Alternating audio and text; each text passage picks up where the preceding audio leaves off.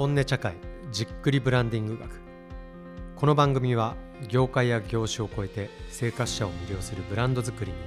本気で挑まれていらっしゃるプロフェッショナルの方々とブランディングについて Voicy さんの和室でじっくり深掘るトーク番組です。こんばんはブランディングディレクターの工藤拓馬です。はい、では前回に引き続き株式会社開化堂6代目当主でいらっしゃいます八木隆裕さんにお越しいただいてます。八木さん、続きましてよろしくお願いいたします。よろしくお願いします。はい。ということでですね、続きまして、ブランド作りの教科書3冊目として、あの、この3月に発刊されていらっしゃいます、共感と商いを中心にお話を伺っていければというふうに思っております。あの、早速なんですけど、この本、あの、まあ、いろんな、あの、文脈で、まあ、初めにだったり終わりにだったりで、あの、そのご意図だったりは触れていただいていると思うんですけど、まず中身に入る前に、この本がそもそもなんで生まれたのかというか、あの、どういう意味合いでこう、発信されているのかというようなところについて、ちょっと入り口教えていただいてもよろしいですか？そうですね。その、今までの世の中って、なんかこう、お金を追うというか、スケーリングしていくことっていうことが、すごく正義だった世の中だと思っていてて、はい、でもその中で片やうちみたいな小さなところが細々ずっとやってきたり、150年やってきたり、で、その周りには工芸の人たちがいっぱいいて、うん、同じようにこう、特殊なことをやりながら、こう、ずっと続いてるところがあるっていうことを目の当たりにしていてて、でもそういう工芸の人たちがすごい肩身の狭い思いをされてたりとかっていうのを見てたときに、うん、逆に、その、唯一無二のものであったりとか、大きなものでもない、はい、ただ続いてきたことにもすごく価値があるんじゃないかと思っていてて、でそういうことをきちんとなんか世の中に伝えて、えー、いや、僕らってそんなに、えーえー、あれじゃ大きな会社じゃないしみたいなことを言ってるけれども、いや、実は本当にこういうあのストロングポイント持ってて、いや、素晴らしいじゃんみたいな、そこで自信を持ってもらうことが何か、やっぱりできないかな、誰かがやっぱり言わないといけないかなと思ったんですね。ああ、なるほど。なんかそういうこと言うと、なんかやっぱり今この世の中なんかいろんなこと言われるし、ね、家族からいや、そんな本なんて書かんときよしとかいっぱい言われたんですけど。なるほど。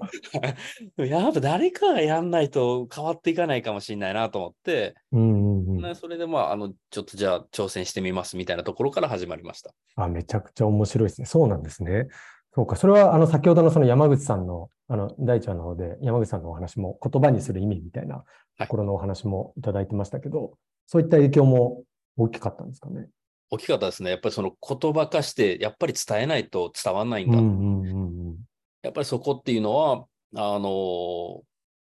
世界に出ていくにも、日本の中で伝えていくにも、きちんと言葉化していくっていうことってすごい大事なんだよっていうことを教えてもらえたような気もしていてて。うん、うんなるほど。いや、めちゃくちゃ面白い。あの、これは別にこうやって対談させていただくからっていうことでは全然なくですね。本当にもう僕もこの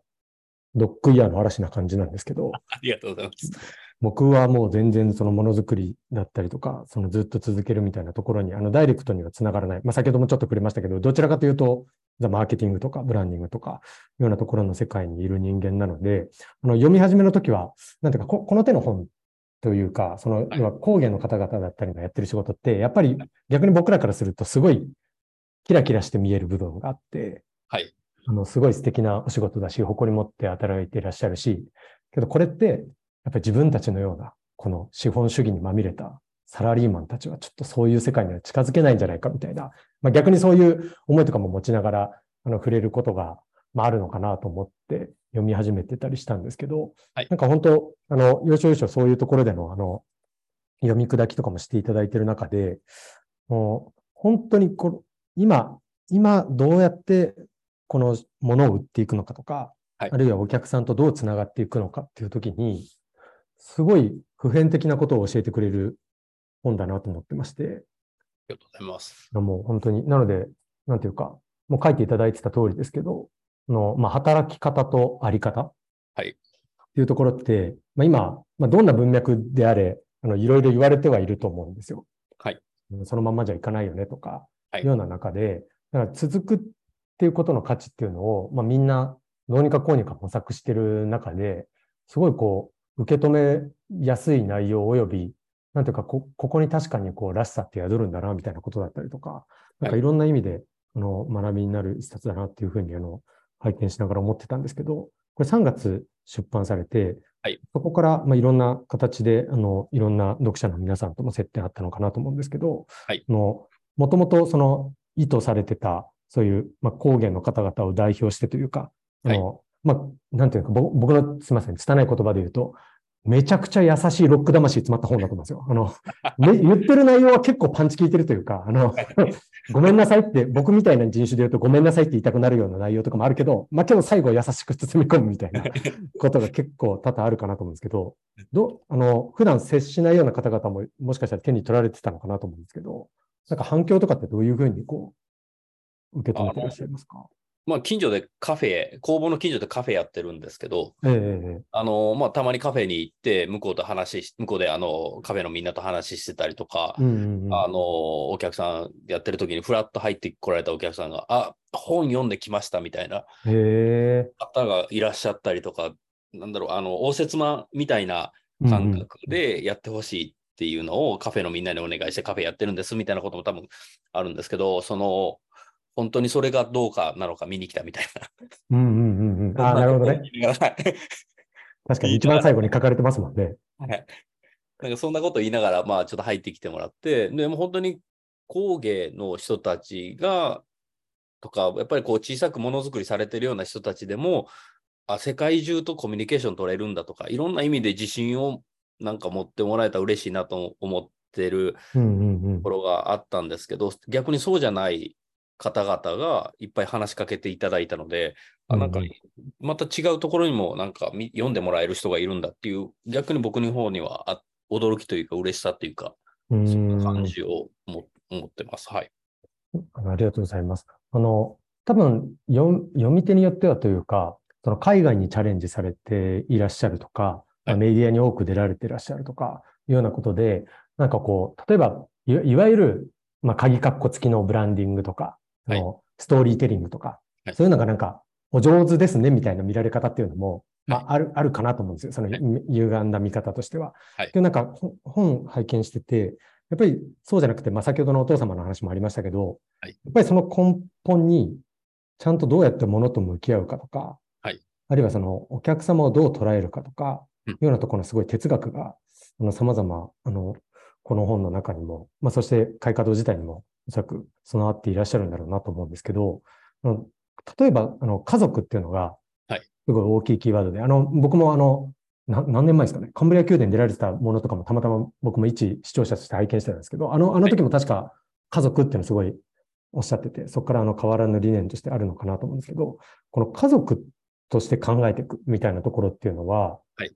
その150年の中で引き継がれてきたことなのか、それとも、八木さんがいろんなチャレンジされる中で見出してきたことなのかでいうと、どういうことな、どういうところになるんですかね、この家族。で、かつちょっとリスナーの方々にこの家族って何ぞやみたいなところも、ちょっと教えていただきながらお話できればなと思うんですけど。まあ多分その、家族でものづくりをしてきたっていうところっていうのが、株一番その大きなポイントにあると思うんですね、根っこの部分としては。はいはいはい。でもそれが、なんだろう、あの、良しとされない世の中でもあったわけなんですね。やっぱりそのちっちゃくやってても、あの、その一家族しか食べられないんだろうみたいな部分も昔はあったと思うんですよね。でもその中でこう紡がれてきて、なんかやっぱり心地よかったりとかっていうことがあって、でもそれを、なんだ、自分の思っていてて、心地いい部分っていうのをシェアしてもいいんじゃないかなって思ったっていうのが、やっぱりこの本を書き始めた時にあって。ああ、それはか家族っていうことの中にある心地よさっていうんですかね。そうなんです。あの、なるほど。特に日本ってアメリカナイズされた教育であったりとか、はいはいはい。結構ずっと言われてて、ないつまで家族と住んでるんだとか、はいはいはい、はい、アメリカに親戚がいるので行くと、えー、お前いつまで家族と住んでんだよ、もう一人で暮らせよみたいなこといいろいろ言われたりとかするわけなるほど、なるほど。でも、え、そうなのかなって。家族といることが弱いのかなとか、うん、そうじゃなくて家族がといることで意味があって、そこで紡がれていくことってもっともっとあるんじゃないかなとか、うん、逆に思ってたりしてたんですね。ああ、めちゃくちゃいいです、ね、家のあの仕事ついでやってる時に、やっぱり、うーんあのおじいちゃんと僕仕事はしたことがないんですけれども、はいはい。たまたまこういう本書いたりとか、そのちょっと前にあの開花堂って何なんだろうみたいなことで屋根裏を漁ってた時に、おじいちゃんのあの若い頃の写真が出てきて、おじいちゃんが同じような展覧展示会をこうやってたわけなんですよ。はいはいはい。その写真見た時に、あれ僕がやってるメゾンエンオブジェってパリで行った展示会の写真とそっくりじゃんみたいなこと思った。あ、そうなんだはい。なるほど。と思った時におじいちゃんと僕はお仕事は一緒にしてないけど、結構な時間を一緒に過ごしてたんですね。親父が仕事で忙しいから、あうんうんうんあの、習い事でプール行ったりとかするのおじいちゃああ、んともう本当本当におじい、おじい様としてというか、家族のおじいちゃんとして。そうなんです。はいはい。でもそこで一緒にいた時間が仕事の中でもすごい生かされてるったんですね。その写真を見たときに。その仕事で教わること以外のことの方が大事なんじゃないかなとか、そんなこと思ったときに家族とか本当に強いつながりっていうことが、で、時間を共にすることって家族だと思うので、それって仕事をしていく上ですごく大事なことになるんじゃないかなってすごく思うようになったんです。うーん、なるほど。ここが、そうか、ほん、だから本当の家族っていうところが出発点で、はいまあそこから、そうですよね。ご著書の中にも、あの、はい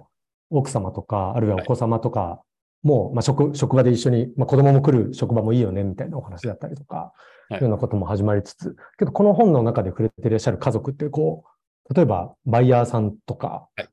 まあ、その時のお客さんとか、そういうところにもこう、どんどん家族っていうのが広がっていってるっていうのが、すごい特徴的かなと思うんですけど。そうですね。やっぱりその、ロンドンに2005年に行くんですけれども、はいはい。その時にもうお金がないから止めてくれっていうことでお願いして行ってるんですね。うんうんうん。で、向こうの人たちもそれを受け入れてくれて、まあ、うんある意味家族のような感じで受け入れてくれて、どちらかと親戚付き合いみたいな形になっていくわけなんです。はいはい。で、そこでやってたこと、でそこから毎年こうずーっとロンドンとか行ってることの中で、あ、そうかと。これお金だけでとか、売り上げだけでつながっていたら、多分3年目ぐらいでもうそろそろ打ち切りだとか、そんなことがあるん、ありそうだなと思った売り上げの時もあったんですけど、はいはい。それをも超えて行ったらウェルカムしてくれて、今年も頑張ろうぜみたいな、そんなことでずっとやってくれて、そこからずっとやっぱり5年、10年になっていくんですね。うーん。そういうのを感じてたときに、あ、売り上げとかだけだったらもうこの関係終わってたのかって思ったんです。はいはいはい。そうじゃなく、同じ方向を向いて一緒に、なんかこう、親戚みたいな感じで、家族みたいな感じで、一緒になって、こう、世の中に伝えていこうとしてくれはることがあるからこそ、今こうやってずっとやってられるんだと思ったんですね。それがまあ一つつな、つな、続いていくことの一つの原点にもなるんじゃないかなっていうふうにも感じて、うーん。それって、もう本当に、もう全然親戚付き合いも何にもなく、たまたまアメリカでうちの缶を見つけて、イギリスで売りたいって言ってくれはった先なんですけれども、はいはい。そういうところが15年、20年のお付き合いになって、いまだにこうずっとコロナ明けても普通にお付き合いいただけたりとか、そこが通して、えービクトロンドンのビクトリアンド・アルバート・ミュージアムにパーマネントコレクションで収まったりとか、うんうん。売り上げだけではない努力とか、やっぱりしてくれるのって、うんうん本当に家族みたいな人じゃないと無理なのかなと思ったんですね。うーんなんかこの、こういう質問の仕方すら愚問かなと思いつつなんですけど、まあ、ここういう話を聞いて、はいよし、じゃあ家族になろう。家族のハウトゥーを教えてくださいっていうのが多分、あ浅はかな質問になってくるのかなと思うんですけど、でも一方でやっぱりこう、なんか、その今のお話も含めて、本当にそういう商売の、まあ、僕も本当読んでて、あ、飽きないってそういうことだよなっていうのが、うんすごい伝わる部分があって、あの、しそうですよね。ビジネスって言葉うん使いたくなかったんですよ、この本の中で。あ、なるほど。い横文字ビジネスっていうことじゃなくて、ビジネス。だと、なんかお金が先に来てるような感覚を持ってて、はあ、売り上げとか面お金とか数字が先に来ちゃう。そ。れを。人と人がいて、その間に物の行ったり来たりがあって、それの共通言語がお金ぐらいの感覚を持ってる。うん。なるほど、面白い。そう、今おっしゃった共通言語としてのお金っていうのが、すごい面白い概念だなと思って。だからそのあくまで、まあ、要は目的じゃないってことですよね。のそうです。お金、お金が目的じゃないんじゃないかな。まあ、それは、なんかその、やっぱりそのね、IT 産業とかそういうとこと比べると、ぱり僕らのもらえる給料って、もの職人のもらえる給料ってそんなに大きいわけでもなくて、うんでもそこにものづくりをしたいって言ってくれる若い人たちが来てくれるっていうことは、うんうんうんそのお金じゃない何かがあるんじゃないかなと思って、なんかその本の書いて心の賃金みたいな感はい覚。がある、お金じゃなくて心の中に溜まっていくもの。だからお金だけでは買えなくて、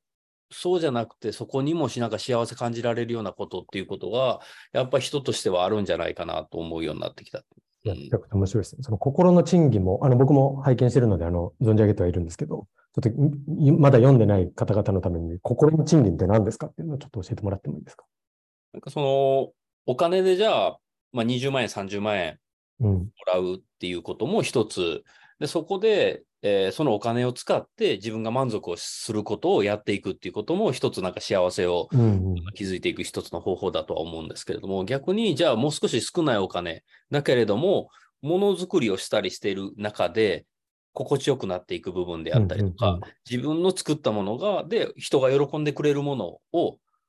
目の当たりにすることができたときに、ハッピーになれるときに、別に他にこう、消費をしていって、服買って消費して、またそれを捨ててっていう行為をしなかったとしても、人間として心地よくなれる部分っていうのがあるんじゃないかなというふうに感じるようになって。うんうんうんだからなんとなく心の中に溜まるものっていうことがお金だけじゃなくて心の中に溜まるものを自分の給料に足して考えたときに自分のお仕事っていうことを考えてもいいんじゃないかなと思ったんです。うん。いや、すごい素敵ですよね。で一方で、ちょっとこの番組自体がですね、じっくりっていうのをテーマにしてまして、はいまあ普通にこうパンパンパーンってこう質問に答えてもらって終わると突っ込めないようなことをうだうだ突っ込ませていただくっていうのが一個特徴なんですけど、一方でこう意地悪な見方すると、はいやりがい搾取みたいな言葉もあるじゃないですか。ありますね。ありますそう、ブラックに聞こえんじゃないかなみたいな。うんまあ、あの、そういう言葉とかが例えば飛んできたときに、はい。その心の賃金っていうのはそ、そことの線引きっていうか、まあおそ、おそらく想像、あの、僕も、あの、商売やってる人間なので、はいあの、そう、そう言っときながら本当にやりがい搾取しちゃってる人もいると思うんですよね、はい事実。今はい。だからそ、そこの差分というか、そう、そうなる、そこに落ちずに、ちゃんと誠実に向き合うみたいなところって、どう、どういうところがこう、差分になってくるんですかね？やっぱりうちで一番大事にしてるのは年に2回、うん。1時間ぐらい、まあ、1人ずつ全員と喋るんですね。へえ、なるほあの社員さんとか、みんな、はいはいもうその、あの、アルバイトの方も含めて喋ったりすど。うん、るんですうん、けども、うんその中で、本当に今じゃあ困ってることとか、うん、うん。働いてて大丈夫なのかとか、今こ何かこういうふうにしてほしいことってないかとか、うん、うん、こういうふうにしていきたいとか、そんな話をもうざっくばらんに僕がコーヒー入れたりしながら、お茶飲みながらずっと喋ったりとかしていく中で、5分、10分、15分の面談では多分絶対本音って出てこないと思うんですよね。うん、なるほど。そうか、2時間っていうのがポイントなんですね。そもう時間かけてしっかり喋るっていうことをずっとやることによって、ほんまに嫌やったら多分そこで話してくれると思うし、で、それやっぱり言われるわけなんですよ。休みが欲しいとか。うん、うん、うん。で、そうかと思って、でじゃあ、僕は給料をプラスすることがいいと思ってたけど、そうじゃないんだっていうことが分かって、うん、なるほど。じゃあ休み増やします。この、このいわゆる会社で稼いだおお金を休みに使うのか、給料に使うのか。で、みんなに聞いて、給料が、給料よりも休みがいいっていう。あじゃあ休みを増やしましょうみたいなこうととか、ん、なるほど。そういうふうにして、どうやったら気持ちよく働けるのか、心地よく、いえーものづくりできるのかなみたいなことをずっと話すようにしてます。ああ、めちゃくちゃ面白いですね。ありがとうございます。今、今日ここまであのお聞きしてる話っていうのが、まあ、いわゆるこう、例えばビジネス書の本本棚とかでこう整理していくと、まあ、働き方とか、はい労務管理とか、なんかそうそういうところに落ちちゃう話に聞こえがちなんですけど、僕この本読んでて、その本の構成としてもすごい素晴らしいなというか面白いなと思ったのが、今の話がまさに今日のお聞きしたい、そのらしさどうやって作っていくかっていうのの根幹なんだっていうお話をされてらっしゃって、はい。要は一見、まあそれこそこのあの放送で言うと、まあブランディングとか、要はものづくりとかをより魅力的にお客様に届けるみたいなことを職能とされてる方々向けに作ってるわけですけど、まあ今みたいな話は人事部の仕事で、はい。そうじゃなくてみたいなことになると思いきや、その本書のその構成みたいなところでも語っていらっしゃいますけど、まずらしさっていうのを作っていくには、そうやって家族的な向き合いをしてくれる、一緒に作ってくれる人が必要だっていうようなお話をすごいされていらっしゃって、やっぱりそうそういう向き合い方をしないと、らしさっていうのが世までちゃんと届いていかないっていうところが終わりってことなんですかね。そうですね。その、人、やっぱり僕らのやってることって人のためにやってるお仕事だと思うんですね。うんうん。で、人のためにやってるお仕事なので、それはやっぱり人が作り上げて、人が心地よくないとそこにはちゃんとしたものができないと思ってて、やっぱり人が人材って言いますけど、すごく大事なところになってくると思うんで、その人たちと、その本当に開花堂って何なんだろうかとか、えー、開花堂らしいって何なんだろうみたいなことを、えー、本気で向き合ってくれる方々でないと、多分その100均で売られてる茶筒に取って代わられるわけだと。うんそうじゃなく、うちの缶を買ってもらえるって、そこには何かがあるんだろうなと思っていてて、例えばうちの缶ってまあシンプルなんで、パイプを上下切って、上と下くっつければうちの缶になるわけなんですね。そうですね。はいなるほど。はいはい。でそそうじゃなく、うちの缶を買ってくれはるっていうことは、そこには何かその人として心地いいなと思ってもらえる部分がなんかあるんだろうと思うんですうー。ん、なるほど。それってなんかやっぱり言葉化しにくい部分がなんかあるんじゃないかなと思っていてて、うんそれを作るにはちゃんと向き合って、そこをシェアできる感覚っていうことをお互い持ってないと難しいと思ってて、で、この前、うんその AI の研究をされてる方とお話をしたんですね。はいはいはい。AI ってどこまでこう研究が進んでって、なんかどうなっていくんですかっていう話をいろいろ話したときに、暗黙知の部分を AI がカバーしていくと、いわゆる自転車を乗れる、人間が自転車に乗れる、あれ言葉化するの難しいんですけど、自転車乗れるっていうことうんうんうん。なんですけど、それをどんどんどんどん AI 化できるって言ったって。でも、全部できるんですかって聞いたら、うーん、最後にできない部分が僕ら研究しててもあるような気がしますって言ってはって、ででもその最後に言葉化できない、AI 化できない部分っていうのが多分その会社のらしさで、一番の強みになってくると思うんですね。うんうんうんでそういう部分って、やっぱりその家族ぐるみでお付き合いしたりとか、そんなことをしている中で、やっとシェアできて、それが本当にそのお客さんまでシェアしようと思うと、取引先もその感覚を一緒に持ってもらわないと多分お客さんにうん伝わんないんじゃないかなと思ってて、そんなことのためにはなんかこう必要なのかなと思ってます。いや、面白いですよね。だからその境がないというか、もうこ本でもごきあの強調されていらっしゃいましたけど、ここ、これか、ここまでが組織ねとかうん、ここまでが、じゃあ、パートナーさんね、こっからがお客さんね、みたいなことじゃなくて、すごい緩やかにこう家族っていうので、最後の最後までこう繋がって帰ってくるみたいなところが、そうですね。あの、ねある、ある、あの、サカナクションさんのファンの方に言われたんですよね。ファンと推しは違うんですって言われた。あれはサカナクションのファンから言われたんですね。すなるほど、なるほど。え、でファンと推しって違うの？って言ったら、ファンはちょっと離れたとこから見てて5度変えれば違う人見るんですって 言われて、あ、で、推しは？っつって一瞬になって上がっていくんですって言われたときに、あ、はいはいはい。そういう人たちがやっぱり必要なんだよと思ったんうんうんうんうんで、世界中にそういう人たちが増えていけばいいなと思ったっていうのもあって、で、はいはいはい。たまたまこの前、あの、スターバックスの CEO はい。あの4月からあのハワードさんに変わら変わられて CEO になられる方が、うんうんあの会社で来られて、はいはい。工芸について教えてほしいみたいなことを言われて、へで僕はその世界中に家族を作っていったりしながら、あの濃い関係をしながら、あの、つながっていくことすごい大事だと思うんですって話をすると、それって、こう、マスに広がっていくことからすると、すごく矛盾があるんじゃないのっていう質問をされたんですよ。え。うんうんうん確かに僕はそう思いますと。でも、じゃあ100年、200年前の人口と今の人口と比べたときに今の人口が増えてるっていうことは、世界中に家族が増えたから増えてるんでしょって話をしてて、えーめめちゃくちゃ面白い。なるほど。だからだからそういう感覚で僕たちのファンっていうか、推しの方の家族が増えていくことによって、それが僕たちの会社を支えてくれる根幹にもなるんじゃないかなっていう話をしたんです。うんうんうんうん。そうすると、なるほどって言ってましたんで、まあ、はいはいおその世界中でね、カフェやってる人が、うんだよね、みたいなこと言ってくれるから、あながち間違ってないのかなっていうふうに思んってその本当にこう、ちっちゃく特別なこと、特別っていうかユニークなことをやってるところだけに当てはまるんじゃなくて、はいはい。とマスに広がっていくことの中でも、ある意味当てはめることもできるんじゃないかなと思った瞬間でもありました。うんうん。その言葉にできないことみたいなのをはい。こう拡大解釈しちゃってこあれもこれもわからないっていうのだと多分本当にもうごく一部になると思うんですけど、はい、そのおっしゃってたみたいに、それこそ山口さんの影響とかもあって、まあ、こうやってご著書も含めですけど、言葉にできることはできるだけ言葉にした上で、けどそれがゴールじゃなくて、その先になんかわからない何かがあるみたいな、はい、ところをちゃんと見出して、それを、なんていうか、